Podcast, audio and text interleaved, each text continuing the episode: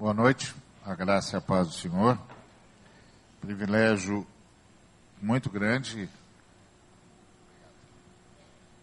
de estar com os irmãos. Privilégio enorme estar com os irmãos e irmãs.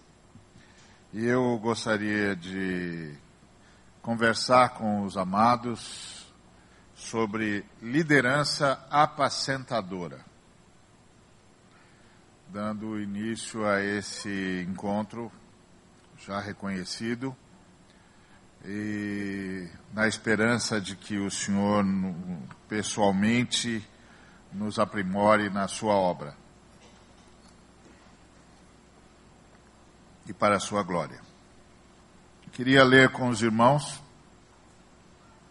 o Evangelho segundo João, capítulo 10, versículos 10 e 11. Evangelho segundo João, capítulo 10, versículos 10 e 11. O ladrão vem somente para roubar, matar e destruir. Eu vim para que tenham vida e a tenham em abundância. Eu sou o bom pastor. O bom pastor dá a vida pelas ovelhas. Estamos falando de líder. E aí a pergunta natural é: o que é um líder para Jesus? Tendo o próprio Jesus como modelo, a partir da descrição que ele faz de si mesmo, podemos dizer que o líder para Jesus é um pastor. Porque é como Jesus se via. Jesus se via como um pastor. Um pastor que dá a vida por suas ovelhas. Portanto, o líder para Jesus é um pastor que dá a vida por suas ovelhas. Ou seja, Liderar para Jesus é apacentar muitas vezes ao custo de si mesmo. Então, isso obviamente descreve a disponibilidade necessária para a liderança. É preciso lembrar sempre que liderar é trabalho, e é trabalho árduo, e é trabalho extenso e intenso. É um engano pensar que a liderança é um bônus. A liderança não é um bônus, a liderança é um ônus.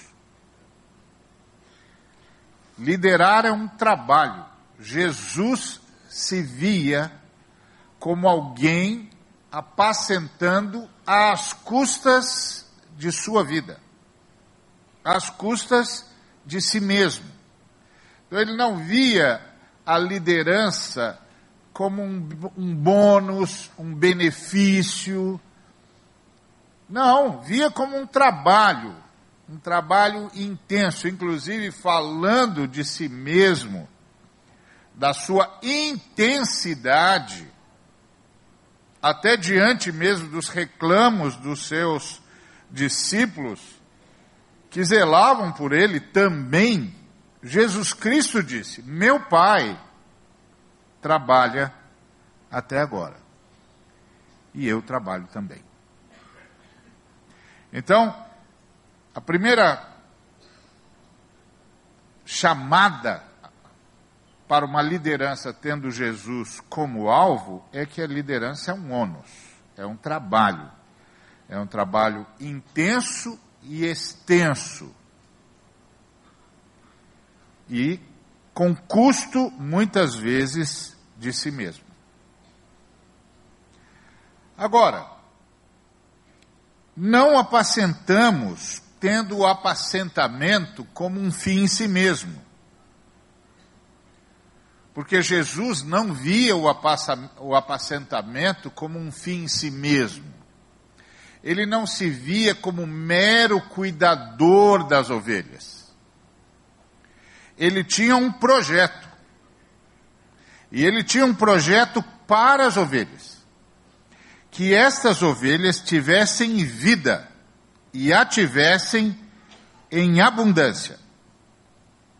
Que essas ovelhas tivessem vida e a tivessem em abundância. E o que é que Jesus chama de vida? O que Jesus chama de vida, de um determinado ponto de vista, num primeiro aspecto, é plenitude do Espírito Santo. Ou seja, ele apacentava para que as pessoas fossem plenas do Espírito Santo. Jesus Cristo mesmo se via como alguém sob direção do Espírito Santo.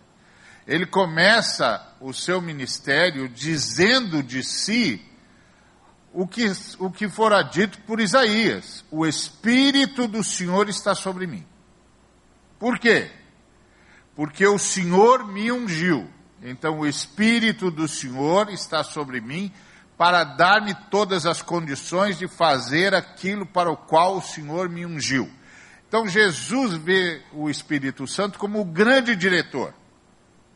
Isso é tão intenso que em Atos, capítulo 1, versículo 2, o apóstolo Lucas descreve o seu trabalho de pesquisador, dizendo que ele pesquisou tudo sobre Jesus até o momento em que Jesus, por intermédio do Espírito Santo, deu mandamentos aos seus apóstolos e foi recolhido às alturas. Ou seja, o Lucas nos diz que Jesus Cristo nunca fez nada que não fosse sob a direção do Espírito Santo.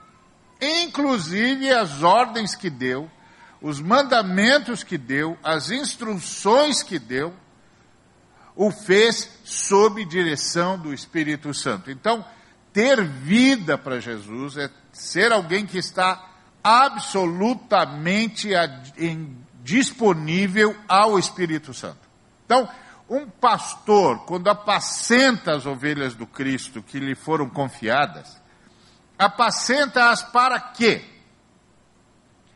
Para que elas sejam plenamente disponíveis ao Espírito Santo. Sejam plenas do Espírito Santo, sejam dirigidas pelo Espírito Santo, sejam instrumentos do Espírito Santo, porque o Espírito Santo que está dirigindo a obra da Trindade. Se você fosse pensar num filme, você pensa que o estúdio é, é o, você tem num filme, você tem o estúdio, você tem o roteirista, você tem o diretor, você tem o protagonista. Você tem o, o estúdio, o, o, produtor, o roteirista, o, o diretor e o protagonista. O dono do estúdio é a Trindade. O roteirista é o pai. O produtor é o filho, porque ele é que banca tudo, porque nele, por ele, para ele são todas as coisas, todas as coisas foram criadas nele, por ele, para ele, e sem ele nada do que foi feito se fez. Então ele é quem banca tudo. Ele é que pagou o preço para que esse filme que nós chamamos de a história da redenção se efetivasse. Aí você tem o, o diretor. O diretor é o Espírito Santo. E o protagonista é, a igre é Jesus e a igreja. A igreja do Antigo Testamento, Jesus como grande divisor das eras e a igreja do Novo Testamento. Protagonistas dirigidos pelo Espírito Santo. O Espírito Santo é quem dirige a obra da Trindade. Quando você fala a Trindade, você se dirige ao Pai. Quando a Trindade fala conosco, fala por meio do Filho. Quando a Trindade age, age por meio do Espírito Santo. O Espírito Santo é o primeiro que chega e o último que sai. Ah, o Espírito de Deus pairava por sobre as águas. Às vezes a gente olha para esse quadro em Gênesis versículos 1, eh, capítulo 1, versículo 2, e a gente tem a impressão de que você está sob uma, uma porção de terra, observando a água, e então o Espírito Santo está pairando sobre as águas. Mas o planeta era todo água. Então o Espírito Santo envolveu o planeta. envolveu o planeta e criou as condições necessárias para o grito da Trindade: haja luz.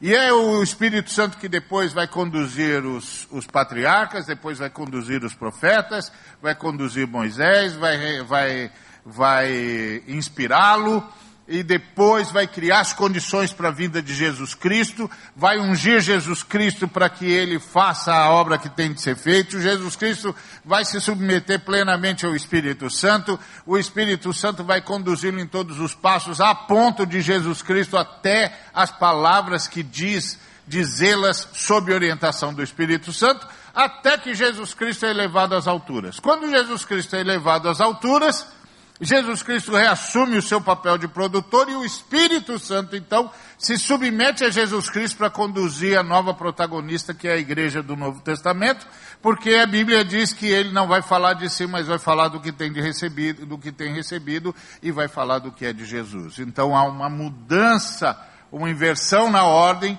Jesus Cristo então dirige o Espírito Santo que dirige a igreja e prepara a igreja para esperar o seu noivo, pronta como noiva, de tal maneira que ele é o último que sai, porque num dos últimos versículos da Bíblia você tem o Espírito e a noiva dizem, vem. Então, a gente apacenta para quê? A gente lidera as ovelhas do Cristo, para quê? Para que elas estejam plenamente disponíveis ao Espírito Santo, que está dirigindo a obra de Deus. Então, não é um apacentamento como um fim em si mesmo, mas um, um apacentamento para que haja vida abundante, que é uma vida plena do Espírito Santo.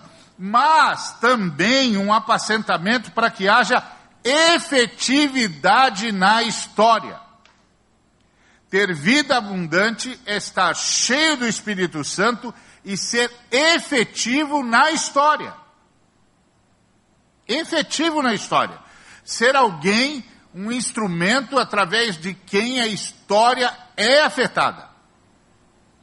E a transformação e a mudança e a sinalização do novo. Porque o novo já está entre nós.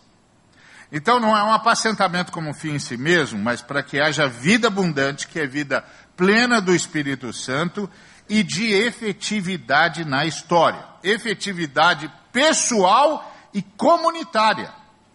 Porque a Bíblia não conhece ovelha sem rebanho. Aliás, esse é um, um veso, um vício e um erro dessa era. Achar que há ovelha sem rebanho.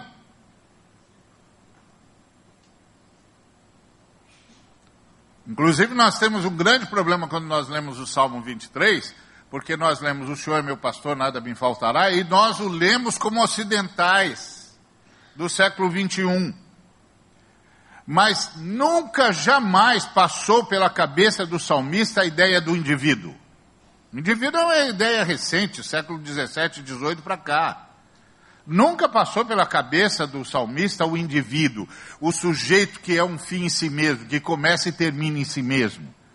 Se você perguntasse para essa ovelha descrita no Salmo 23, por que, que o Senhor é seu pastor, a ovelha diria, porque eu faço parte do seu rebanho. É o óbvio.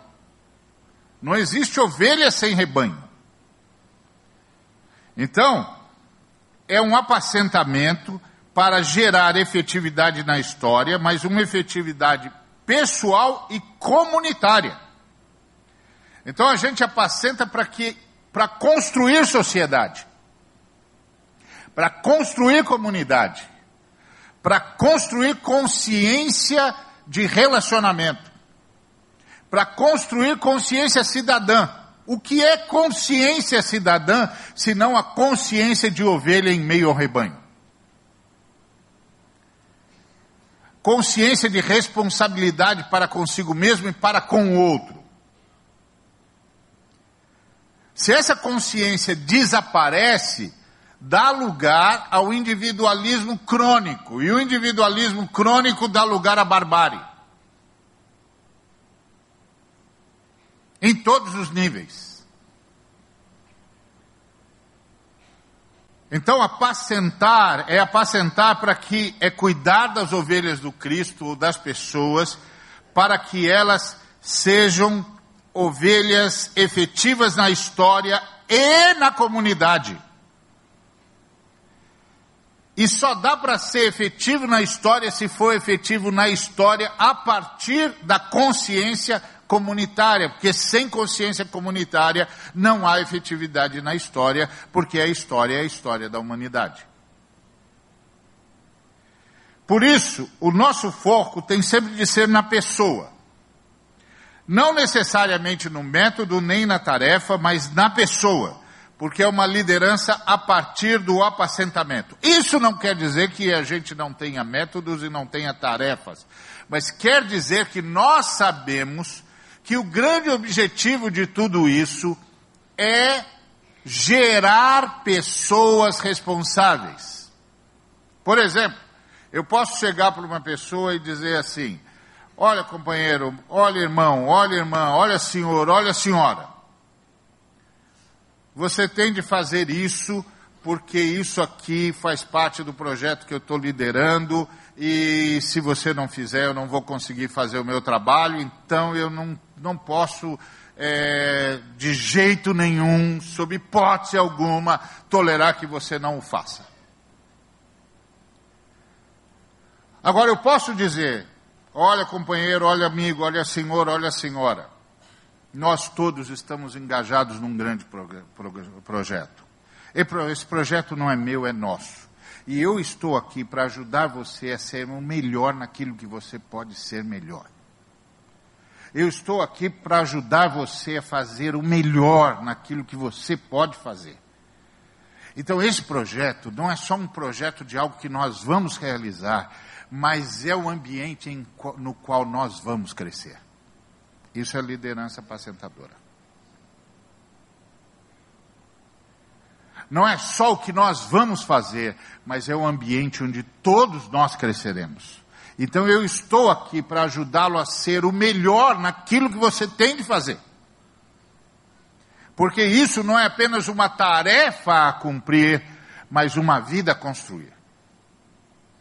Então a liderança apacentadora, ela consegue transformar tudo num elemento de crescimento do ser humano.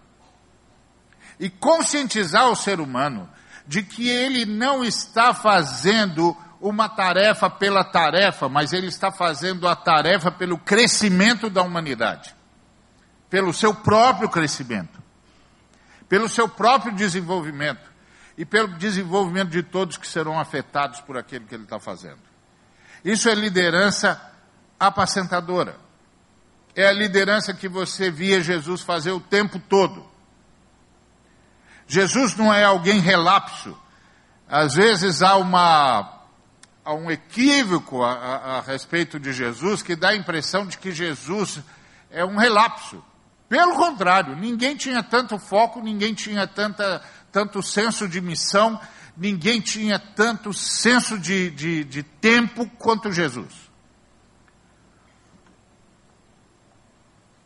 Só que Jesus fez questão de transformar tudo isso em uma experiência de crescimento, uma experiência de amadurecimento de todos os que estavam sob seu pastoreio. Ele não apenas não perdeu nenhum dos que o Pai deu a ele, mas quando ele os entregou ao Pai, eles estavam muito melhores do que estavam quando chegaram a ele. Eles sabiam muito mais do que sabiam quando chegaram a ele. Eles tinham muito mais condições do que tinham quando chegaram a ele. Ele não apenas os recebeu, não apenas os preservou, ele os aperfeiçoou. E os aperfeiçoou para um projeto do Pai, que necessariamente passava pelo crescimento deles pelo amadurecimento deles, por eles serem tornados efetivos na história, eficazes na história. Jesus Cristo conseguiu juntar todos esses elementos. E o Espírito Santo está em nós e conosco para nos dar a mesma graça. a graça de uma liderança apacentadora, que leva os nossos irmãos e irmãs a serem cheios do Espírito Santo e efetivos na história.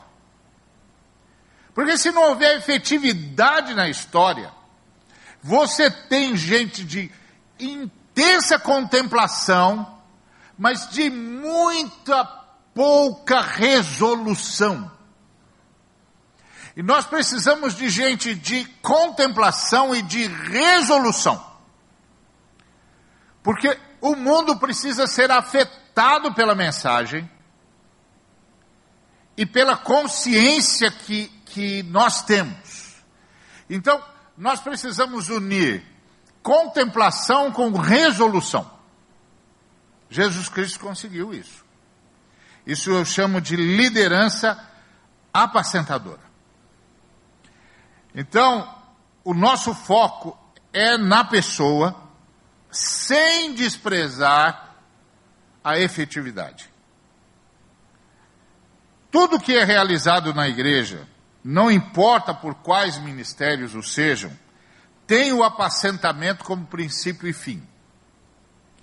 Ou seja, nós usamos tudo que temos de fazer na comunidade não apenas como uma tarefa a ser elaborada, mas como um ambiente de crescimento, um ambiente de amadurecimento, um ambiente de discipulado,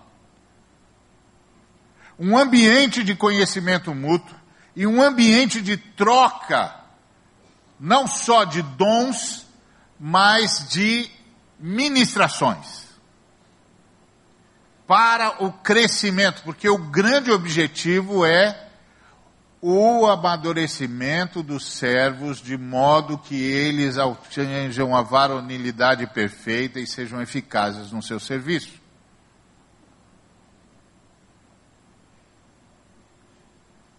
Então, até que todos atinjamos a varonilidade perfeita, a estatura de Jesus, e a eficácia no serviço. Então, é um conjunto, é um conjunto de crescimento e efetividade. E isso é, é importante, porque se você se, se, se é, prender só ao crescimento, sem efetividade, você tem um crescimento que de fato não se pode observar. Ele é de fato apenas subjetivo. Você fica olhando achando que o irmão está melhor do que ontem. Achando que o irmão está mais espiritual. Mas quando você sabe que, que uma árvore chegou ao, ao, seu, ao final do seu projeto, quando você colhe o fruto. Se você não colheu o fruto, a árvore fica como aquela que Jesus olhou, pediu fruto, ela não tinha, embora tivesse um montão de folhas. E aí Jesus disse: Minha filha, você está fazendo propaganda falsa. Que você está cheio de folhas, eu venho aqui buscar o fruto, só tem folha. Então não é uma árvore que não cresceu, cresceu, mas não foi efetiva. E se não foi efetiva, tem uma distorção no crescimento. Por isso que o crescimento é crescimento para frutificar. É crescimento para ser efetivo na história. Então a liderança apacentadora não é uma liderança que tem um apacentamento como fim em si mesmo, mas como um processo de crescimento amadurecimento e efetividade. Tem de ter fruto. Então, nosso foco é esse. E a realidade do trabalho da igreja é esse trabalho de apacentamento, porque se você se perder só na tarefa, há tarefas que você faz sem, sem crescer. Se você for bem adestrado, você faz sem maturidade. Mas esse não é o projeto do Cristo. O projeto do Cristo são seres humanos. Porque ele morreu por seres humanos. Então nós temos de aliar as duas coisas. Nós temos de aliar o crescimento humano à efetividade missiológica.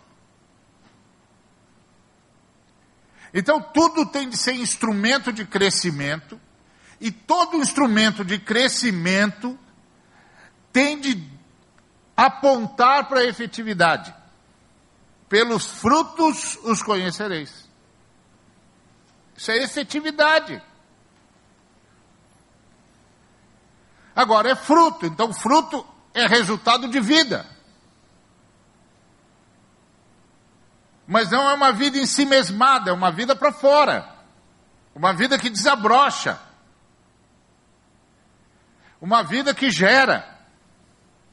Então, a liderança apacentadora tem foco. O foco da liderança apacentadora é o crescimento que gera efetividade. Isso é extraordinário. Então, uh, e agora, em relação ao crescimento? Não, nós não temos nada contra o crescimento, não. Aliás, nós queremos uma igreja de 7 bilhões de pessoas. Não é verdade? Alguém aqui quer ver alguém no inferno? Não, né? Nem eu. Nós queremos uma igreja de 7 bilhões de pessoas, se for possível. O mundo inteiro virá igreja. Se possível for, é para isso que nós estamos aqui. Agora, é preciso lembrar que a igreja é formada por gente que nasce no reino de Deus. Porque só é possível entrar no reino de Deus por nascimento pelo novo nascimento. Então você não pode, você não pode mistificar você não pode adulterar a mensagem, porque só está na igreja quem entrou no reino, e só se entra no reino por nascimento, por novo nascimento. Porque o reino de Deus só pode ser visto do lado de dentro. Jesus Cristo disse que quem não nascer de novo não pode ver. Quem não nascer da água do Espírito não pode entrar. Então, o reino de Deus só é visto só do lado de dentro. É como se você andasse o tempo todo numa praça e tem uma nave estelar pousada lá. Só que ela é invisível. Então você passa todo dia pela praça e não vê a, a nave. É lógico, ela é invisível. Agora, um dia, quando você está passando, numa fração de segundos, a porta da nave se abre, você é sugado para dentro da nave, você diz, ah, uma nave. Pronto, se viu é porque entrou, porque do lado de fora é invisível. O reino dos céus é assim. Só, só se entra no reino dos céus por nascimento novo nascimento. Ou seja, a gente só deve batizar aquele que Jesus já batizou. Tá certo? A gente só deve batizar aquele que Jesus já batizou. Se Jesus não batizou com o Espírito Santo, se ele não nasceu de novo, não, batizá-lo não resolve. Batizá-lo na água não resolve. O batismo na água é o batismo a posteriori, no tempo de, de, de João Batista, o batismo na água era o batismo a priori. Mas depois de Jesus Cristo, o batismo na água é o batismo a posteriori, porque primeiro o sujeito nasce de novo. E depois é batizado. A gente só batiza aqueles que Jesus já batizou. Por isso que a nossa mensagem tem de ter foco no novo nascimento. Porque só os nascidos de novo crescem e são efetivos na história.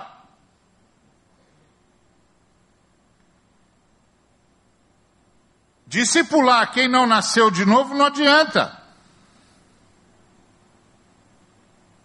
Agora, essa possibilidade de nascer no reino é administrada pelo Pai. João 1,13 diz que eles nascem da vontade do Pai. E Mateus 16, 17 dizem que eles sabem de Jesus por revelação do Pai. Porque a igreja é formada pelos que, a exemplo de Pedro, sabem quem é Jesus, o que só é possível por revelação do Pai, como disse Jesus. Não foi carne e sangue quem tu revelou, mas meu Pai que está no céu. Por isso, Simão Barjonas, bem-aventurado és. Então, qual é o nosso papel? Nosso papel é ser efetivo na pregação, efetivo na proclamação. Porque, de certa maneira, mais do que crescida, a igreja é reunida. Ou seja, nenhum de nós sai a campo com a possibilidade da frustração. É impossível. É impossível. Porque o Pai vai dar pessoas a Jesus. É impossível ser frustrado.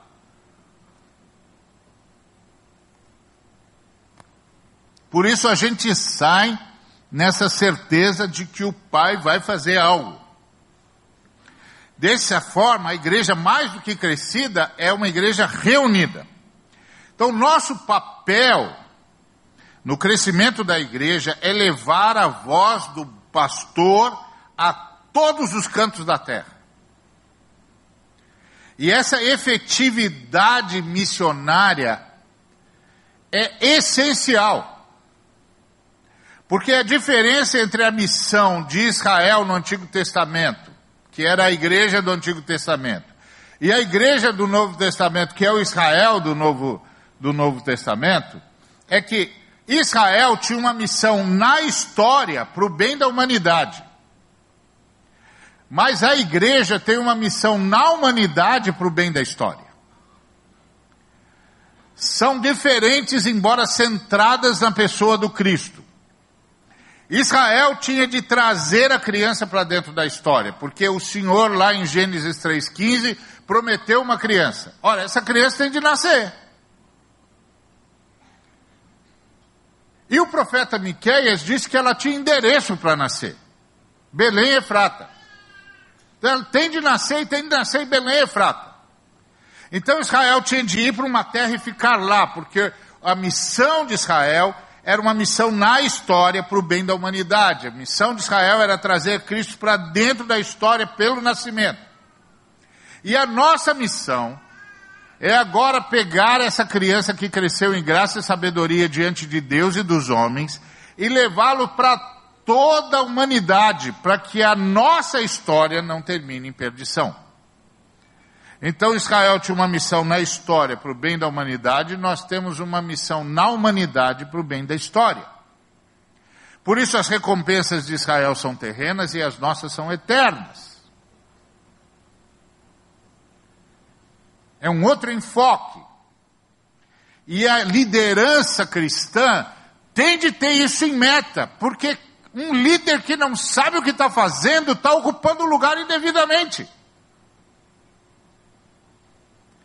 Ele tem de saber o que é que ele tem para dizer para as pessoas e o que ele espera que as pessoas sejam. Porque ele recebeu isso do líder maior, que é o grande e sumo pastor de nossas almas. Então nós também estamos sob ordens. Nós não estamos fazendo as coisas ao nosso bel prazer, nós estamos sob ordens. Então nós temos uma efetividade a apresentar ao Pai. E é interessante pensar, muitas pessoas pensam assim que Deus é um laissez-faire.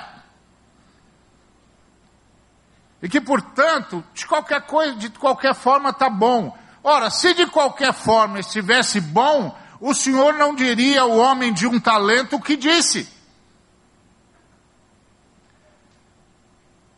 Porque os de cinco talentos trabalhou duro com essa efetividade que vem pela força do Espírito Santo e não pela sua própria força, mas efetivo.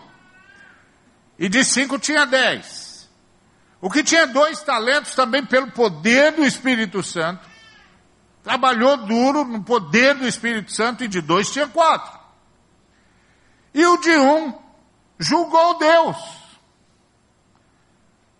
Ah, eu sei que o senhor colhe onde não semeou.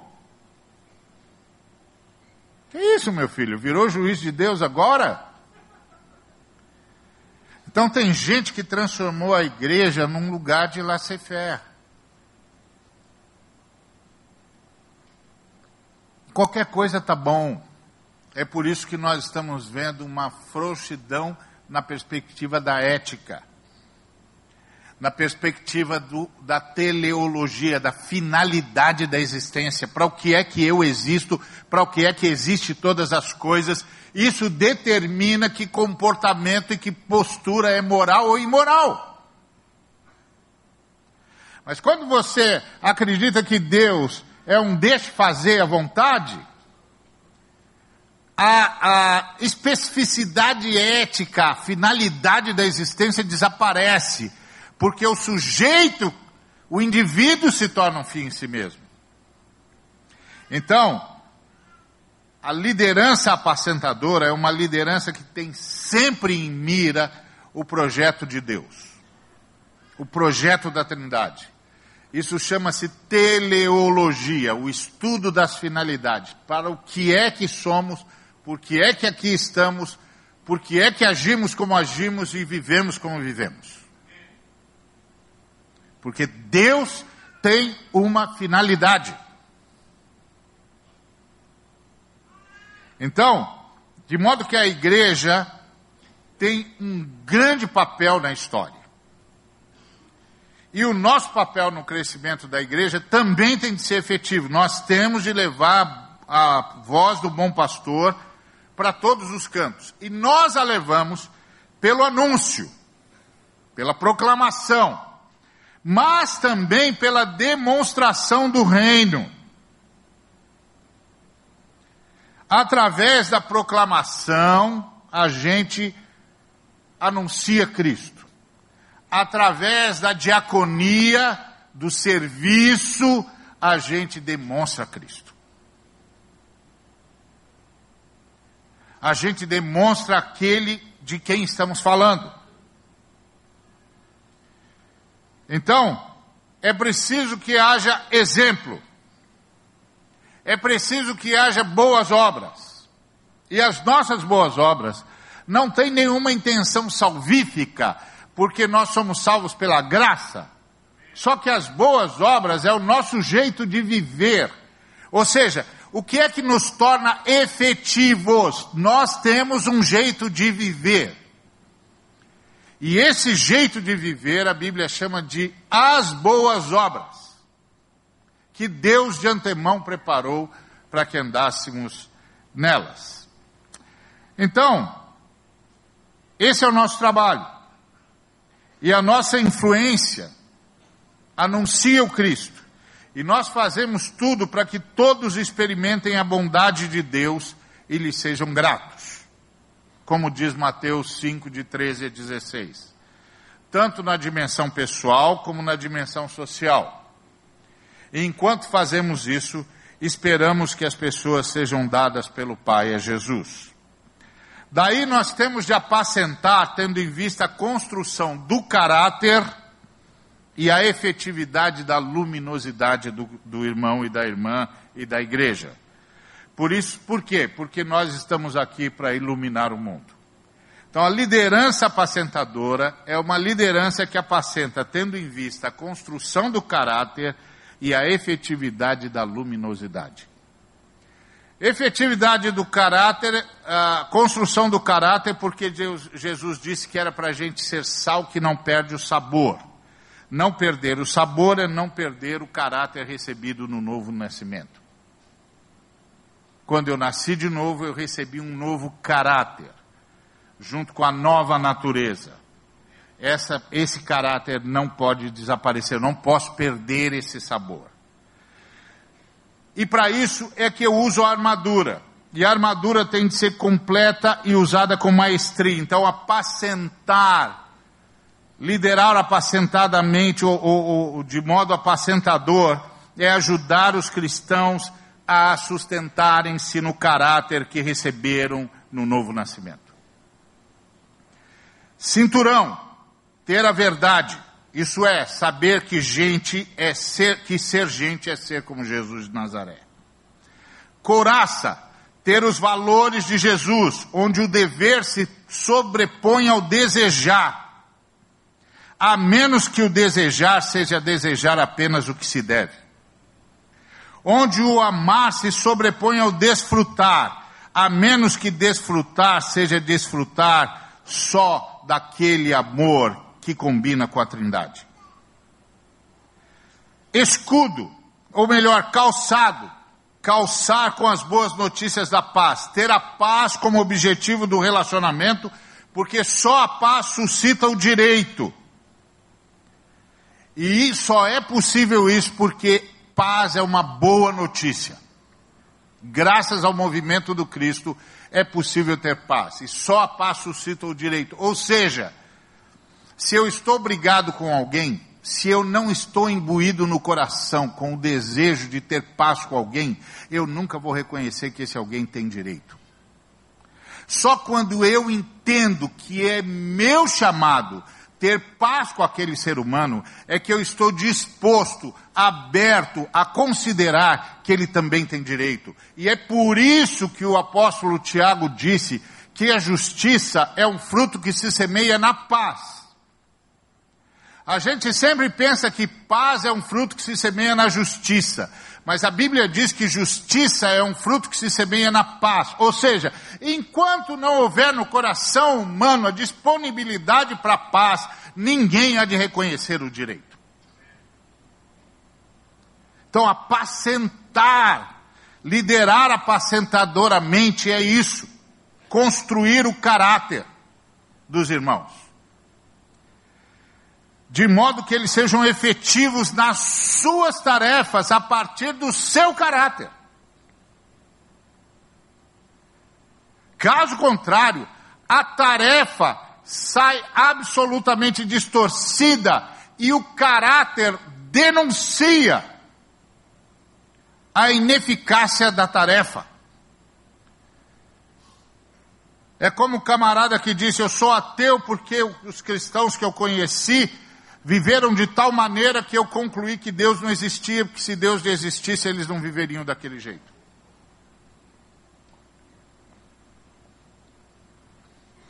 O caráter denunciou a ineficácia da tarefa. Ou melhor, a ausência do caráter. Então, calçado, paz, escudo, a convicção e a certeza que se recebe de Deus de que tudo que havia de ser feito o foi, e daí o que se espera é absolutamente certo. E essa convicção e essa certeza é sustentada pelo relacionamento com Deus. Porque é que os primeiros pais aceitaram aquela dúvida sobre o caráter de Deus que foi semeada pelo inimigo, porque lhes faltava relacionamento com Deus. Eles se relacionavam o tempo todo com tudo que Deus era, mas não buscaram, não, não perceberam que o maior valor, o maior presente que haviam recebido acontecia na viração da tarde. Quando o pai ia falar com o casal. Então nós precisamos ajudar os nossos irmãos a perceberem que a fé, os valores cristãos, não ficam na mente, ficam no espírito. É por isso que caras que andaram com a gente, que sabiam tudo e mais do que nós, de repente eles saem da igreja, da vida comunitária, da vida da igreja por algum motivo, da vida de fé por algum motivo, a gente os encontra um pouco depois e parece que eles esqueceram tudo. Não é que eles esqueceram tudo, eles perderam a comunhão. E os valores cristãos e a fé são subproduto da comunhão com Deus e com os irmãos. Por isso que reunir-se em dois ou três em nome de Jesus é essencial. E eu lamento, um dia o camarada me disse, não, eu saí, não quero mais, porque onde dois ou três estiverem reunidos em nome do Senhor, ele está lá. Eu falei, ah, isso que, que isso quer dizer, meu filho? Isso quer dizer que se você chamar todo mundo para uma, uma roda de drogas e todo mundo falar de Jesus, você está reunido em nome de Jesus?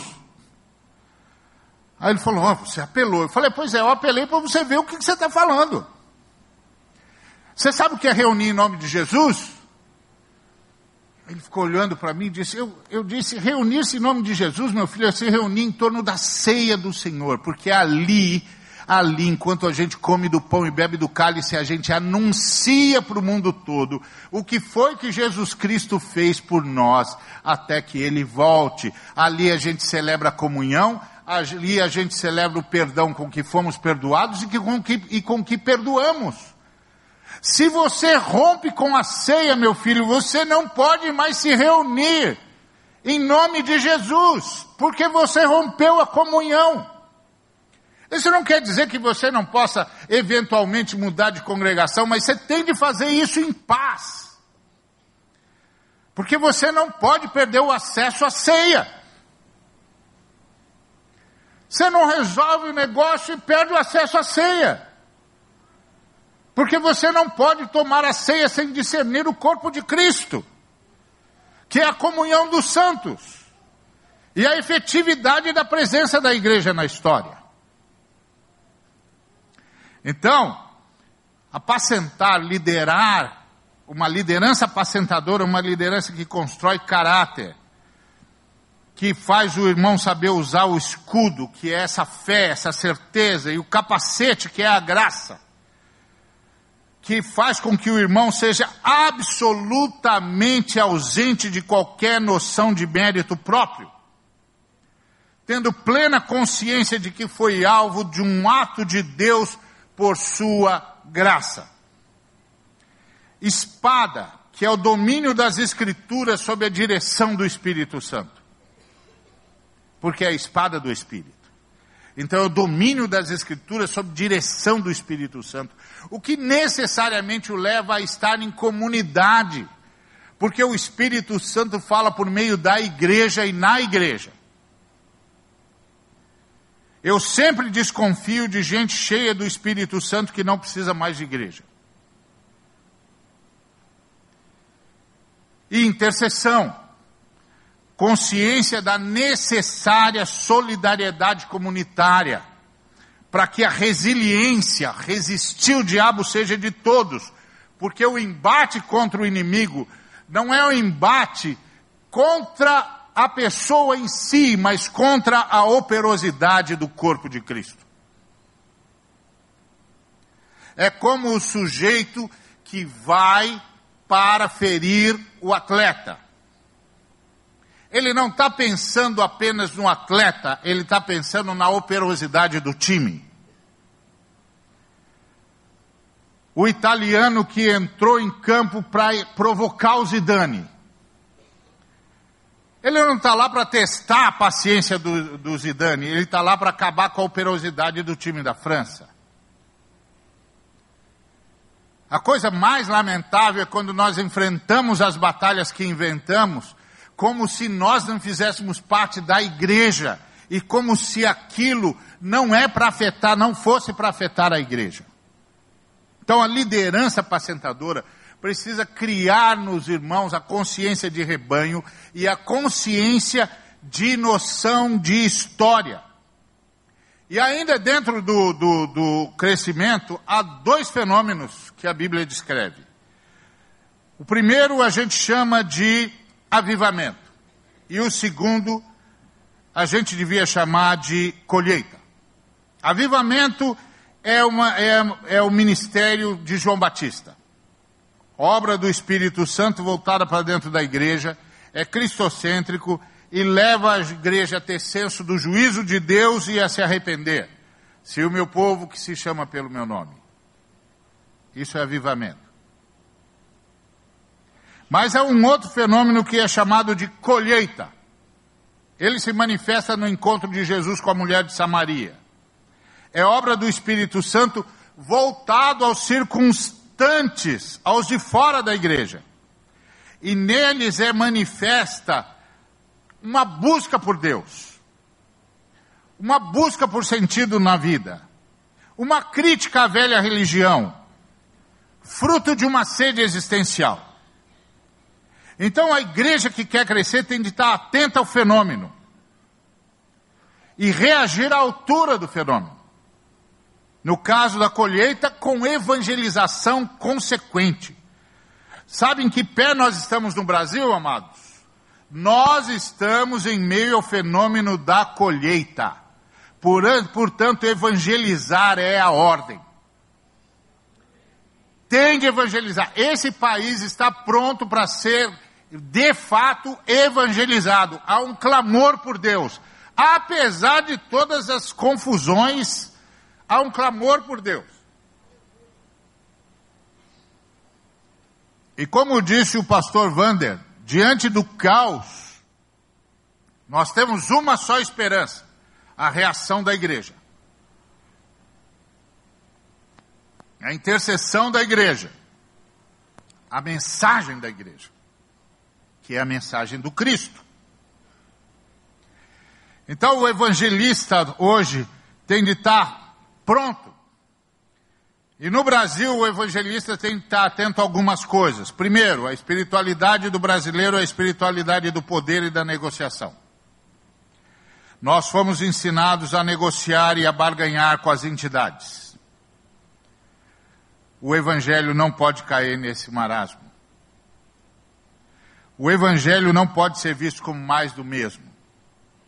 O Evangelho foca na questão humana e na necessidade do sacrifício e ressurreição do Senhor como única saída para a condição humana.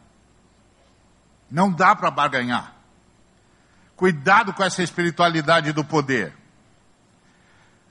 No Brasil, o discipulado, que é a estrutura, que dá estrutura ao crescimento, tem de estar atento ao coronelismo, ao xamanismo e à cultura antidemocrática.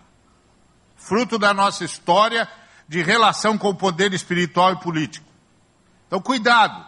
Quando você começar a discipular, o camarada, o brasileiro, tem uma tendência natural a olhar para você, líder, como olha, sempre olhou para os coronéis. Tem uma tendência natural a olhar para você, líder espiritual, como olhava para os xamãs, para os pais de santo. E como esse, nós temos essa cultura coronelista, nós temos muita dificuldade com a democracia. Haja vista os mandos e desmandos e a absoluta incapacidade brasileira de reagir no nível profundo de rediscutir a democracia que nós vivemos, porque não, não passa por nós. Então o evangelista e o discipulador precisam saber com que povo está lidando. E lembrar que a fé cristã é a fé do serviço ao próximo por amor a Deus. No apacentamento no Brasil, temos de atentar para a realidade da cultura do poder e do ter. Que aqui no Brasil, quem pode, quem tem, pode, quem pode, tem. Temos de olhar para a questão do corte de gênero. Se você vai apacentar no Brasil, você vai apacentar para diminuir qualquer tipo de segregação à mulher. Qualquer tipo de segregação racial e social.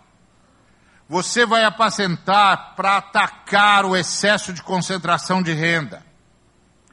Aí o apacentamento, que é sempre pessoal, sempre pessoal, vai mexer com toda a estrutura da sociedade que é para isso que a gente discipula para reinventar o ser humano, porque nós aprendemos a ser gente do jeito errado. E agora precisamos aprender a ser gente do jeito certo. Então isso é liderança apacentadora. No Brasil, a construção de comunidade há que atentar para o fato de que nossa história social foi marcada pelo, pela construção de uma sociedade de indivíduos, voltada para a sua própria felicidade, sem importar o custo. Que tem na dispersão dos bandeirantes um dos seus símbolos. Daí nós temos necessidade de grupos pequenos para promover comunhão e solidariedade. Assim, irmãos, liderar é apacentar o rebanho para que ele seja efetivo como corpo se desenvolva como noiva do, do filho, como casa do pai e como diferencial na história. Para que a sociedade onde nós vivemos seja, guardadas as devidas proporções, o mais próximo possível do reino de Deus. Para que haja justiça e o caos seja enfrentado e seja obrigado a retroagir. Liderança. Tem vários tipos. Eu queria deixar com vocês essa proposta de uma liderança apacentadora, tendo em vista uma igreja cheia do Espírito Santo e efetiva na história. Que Deus nos abençoe.